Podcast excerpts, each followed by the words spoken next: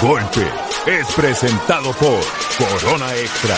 Lo que sea que vayas a hacer, hazlo con algo extra. Disfruta el refrescante sabor de Corona y vive algo extra. ¿Qué tal amigos? Bienvenidos a Los Golpes en compañía del gran campeón mexicano Julio César Chávez y de Joel Díaz. Les saluda Bernardo Osuna. Julio, el Canelo brilló ante un rival. ¿Se presentó Rocky Fielding? Pues no sé si todavía llegue a Nueva York. Sí, el que nos prometieron como que de repente no llegó. ¿Qué te pareció la actuación, Joel? Pues por parte de Canelo muy bien, este se miró fuerte en esa división, pero obviamente este un oponente muy adecuado para su estilo de él. Campeón se dice fácil, David, y ese es el caso de Rocky Fielding y ahora el Canelo Álvarez, que es tricampeón, décimo en la historia de México. Sí, hola Bernie, ¿qué tal? ¿Cómo estás? Un abrazo para Julio, también un gran saludo para Joel Díaz. Eh, la verdad es que tuvo un bulto el Canelo, se comió un flancito, por más que Rocky Fielding venía presumiendo la corona supermediana de la Asociación Mundial de Boxeo, fue un bulto, no fue un rival para el Canelo. Correcto, sumó su tercer título mundial, pero para mí volvió a sumar o volvió a meterse en un terreno donde la credibilidad boxística no está en su esquina, Bernardo. Y bueno, yo en redes sociales puse que, tal y como se esperaba, más malo de lo que anticipábamos Rocky Fielding y contundente en 168, el peleador mexicano Saúl El Canelo Álvarez. Vamos al primer Creo que hubiera sido más rival yo, Bernie. Yo hubiera aguantado más. Quizá. Bueno, quién sabe. El primer round es presentado por Corona Extra. Disfruta el refrescante sabor de Corona y vive algo extra. Eso sí, lleno total en el Madison Square Garden para ver a Saúl El Canelo Álvarez, su primera presentación en la arena que vio a grandes. Y bueno, el gancho a la zona hepática. El primer sólido que le metió a Rocky Fielding lo envió a la lona en el primer episodio, después en el segundo asalto con el sello de la casa volvió a enviar al tapiz a Rocky Fielding. Ya en el tercer asalto cambió las cosas, eh, pero a fin de cuentas, Julio, los ganchos a la zona hepática fueron efectivos. Sí, sí, no, la verdad, eh, la contundencia del Canelo eh, se vio muy superior a un rookie fielder. Pues que sí, en realidad, la verdad, con todo respeto, no, no representó absolutamente ningún solo peligro.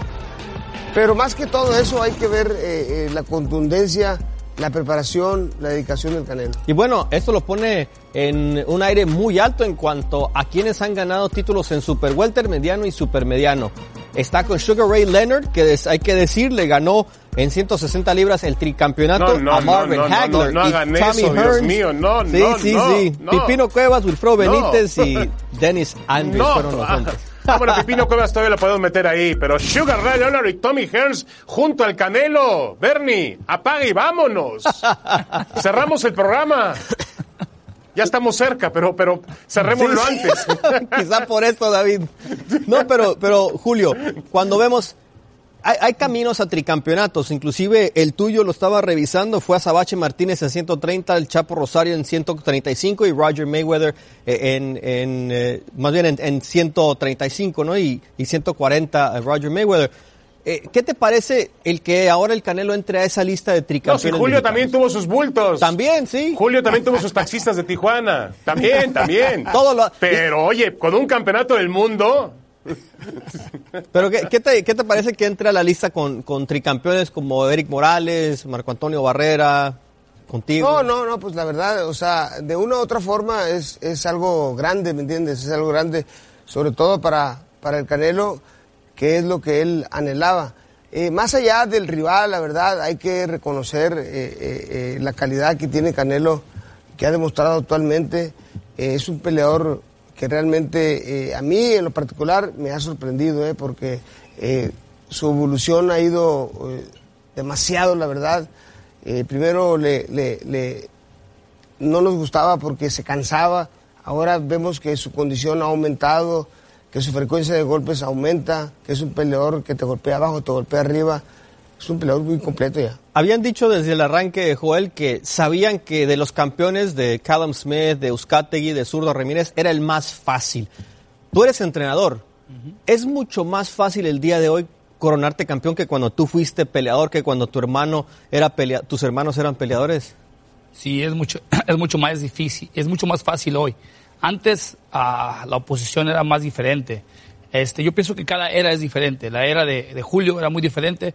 Había muchos, había muchos peleadores que llamaban más la atención a, a los fanáticos y eran más, más difíciles. Ahora es, es, más, es más fácil coronarte campeón. Hay muchos campeonatos ya últimamente, sacan campeonatos de no sé de dónde, que va a pelear por un campeonato, nunca lo he escuchado mencionar, pero hay muchos títulos ya hoy en día y si Fielding se coronó campeón. Por, por, por, por, ejemplo, Joel, este, este peleador, Rocky Phillips, es, pele, es campeón de la AMB. Regular. Regular. Y el supercampeón es, es Callum Smith, el Callum que Smith. lo noqueó en un asalto. Y también. Entonces, hay, ¿el Canelo qué es? Pues es campeón regular.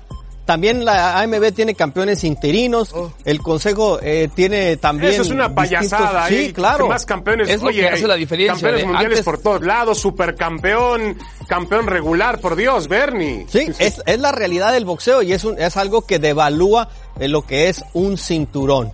En la era de Julio, en la era de, de, Ahora, de los Bernie. años 80, 90, Sí, sí, todavía sí. En, en los, en los 2000 había Sí, un nomás solo un, un solo campeón. Ahora ya hay un super, un interino. Es, es más fácil ahorita coronar a, a un, a un peleador que antes. Antes era más difícil y la oposición era mucho más difícil. Ah, no Ah. sé, pero así son las cosas. Vamos a escuchar las palabras de Saúl El Canelo Álvarez que habló con Jorge Eduardo Sánchez inmediatamente después de la pelea acerca de sus planes a futuro. La mejor combinación que haya para hacer buenas peleas, ¿no? Que la gente esté contenta y que se vaya con buen sabor de boca siempre es lo que pretendo y vamos a hacer la mejor pelea sin duda. ¿Diferencia entre Nueva York y Las Vegas? No, siempre el cariño de la gente es, es muy bonito, donde quiera que voy, estoy muy agradecido con toda la gente aquí en Nueva York. Espero no sea la última, espero sea la primera de muchas.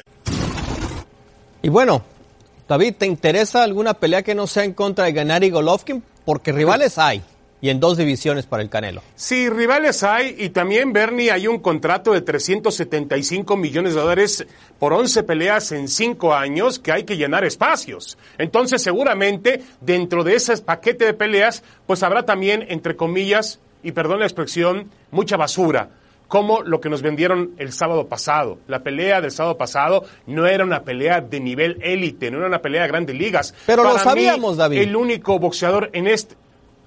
Está bien que lo sabíamos, pero si nos los vendieron como si fuera eh, la gran hazaña del Canelo, llegar a tres títulos del mundo y, y además convertirse en un boxeador histórico y poner su nombre en el mismo nivel que Chávez, que Márquez o que Morales. No, señores, el boxeador es tan bueno como es su oponente. Y Joel me lo acaba de explicar, Joel Díaz, que sabe mucho de boxeo, lo acaba de decir. Escogieron a Fielding porque Fielding era un rival a modo. Escogieron al más sencillito. Este lo vamos a utilizar.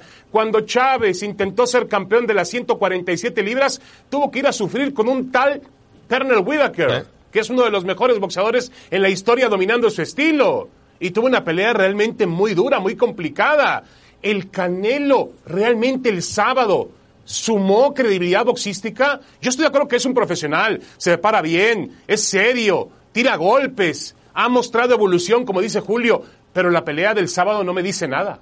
Y bueno, para eso vamos al futuro. ¿Quién es el rival adecuado? Porque mencionamos algunos nombres. Que está Gennady Golovkin, Daniel Jacobs y Jermel Charlo, Demetrius Andrade, David Lemieux y Rob Brandt en las 160 libras David porque ha dicho que va a bajar. Para, para ti, ¿quién te gusta de esa lista, Julio? Eh, los primeros tres, ya de, después para adelante ya ni uno. Y, y Lemieux hay que decirlo, tenemos que quitar porque... Por favor, o sea, estuvo a punto de... Bueno, fue al hospital por la deshidratación tratando de hacer 160 libras. ¿A ti quién te ¿no? gusta como rival, eh, Joel, para el Canelo a futuro? Pues hay muchos, como dice Julio, los primeros en la lista, pero yo, en lo personal, los fanáticos no quedaron, fanáticos por parte de Golovkin y fanáticos, fanáticos por parte de Canelo no quedaron conformes en la primera. En la segunda, para mí, Canelo ganó la pelea, Sí. pero mucha gente la tomó como un, como un empate.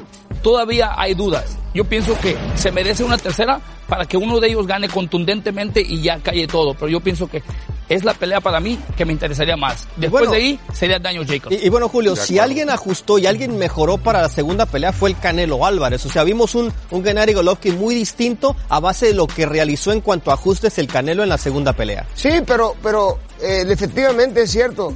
Pero aún así yo creo que la verdad la pelea fue sumamente cerrada, Sí, ¿me entiendes? sí. O sea, eh, Canelo si la pelea se hubiera ido con Golovkin, la gente hubiera quedado contenta. Si, si se fue con Canelo, la gente quedó contenta, ¿me entiendes? Y efectivamente, como dice David y como dice Joel, eh, la gente lo que quiere ver es una tercera pelea con Golovkin, ¿me entiendes? Para que uno gane contundentemente. Si gana Golovkin, que gane contundentemente, o si gana Canelo, que gane contundentemente. O claramente. Y, y perdón que tengamos prisa, Perdón que tengamos prisa en ver esa pelea porque dice por ahí de la olla, tranquilos, vamos a llevar un plan para que vuelvan a enfrentarse. Sí, pero el tiempo corre en contra de Golovkin. Golovkin se está haciendo más viejo. Está tomando años. Entonces no queremos que el Canelo tome una tercera pelea con el kazajo ya cuando el kazajo no le queden condiciones. Las, los 24 rounds entre Golovkin y Canelo han sido excepcionales. Hemos visto lo mejor del Canelo Álvarez en toda su carrera. ¿Por qué no hacer una nueva pelea ya? Completamente de acuerdo. Gracias por escucharnos. Busca ESPN Deportes en iTunes y TuneIn para más podcasts.